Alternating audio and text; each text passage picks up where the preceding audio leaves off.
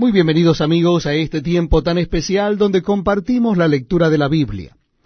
Les invito a que busquen en sus Biblias o Nuevos Testamentos el capítulo primero de la carta de Pablo a los Efesios. Carta del apóstol San Pablo a los Efesios, capítulo primero. Dice así la palabra de Dios. Vamos a leer, repito la cita, es Efesios capítulo 1. Pablo, apóstol de Jesucristo por la voluntad de Dios, a los santos y fieles en Cristo Jesús que están en Éfeso.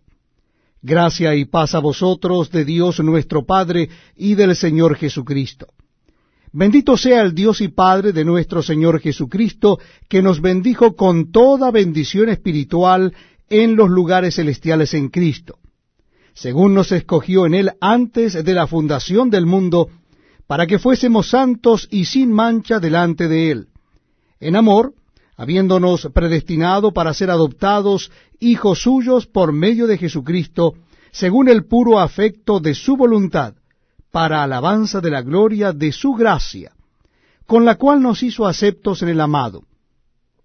en quien tenemos redención por su sangre, el perdón de pecados según las riquezas de su gracia, que hizo sobreabundar para con nosotros en toda sabiduría e inteligencia, dándonos a conocer el misterio de su voluntad, según su beneplácito, el cual se había propuesto en sí mismo, de reunir todas las cosas en Cristo en la dispensación del cumplimiento de los tiempos, así las que están en los cielos como las que están en la tierra. En él asimismo tuvimos herencia, habiendo sido predestinados conforme al propósito del que hace todas las cosas según el designio de su voluntad, a fin de que seamos para alabanza de su gloria, nosotros, los que primeramente esperábamos en Cristo. En él también vosotros, habiendo oído la palabra de verdad, el evangelio de vuestra salvación, y habiendo creído en él, fuisteis sellados con el Espíritu Santo de la promesa, que es las arras de nuestra herencia, hasta la redención de la posesión adquirida, para alabanza de su gloria. Por esta causa también yo, habiendo oído de vuestra fe en el Señor Jesús, y de vuestro amor para con todos los santos, no ceso de dar gracias por vosotros, haciendo memoria de vosotros en mis oraciones,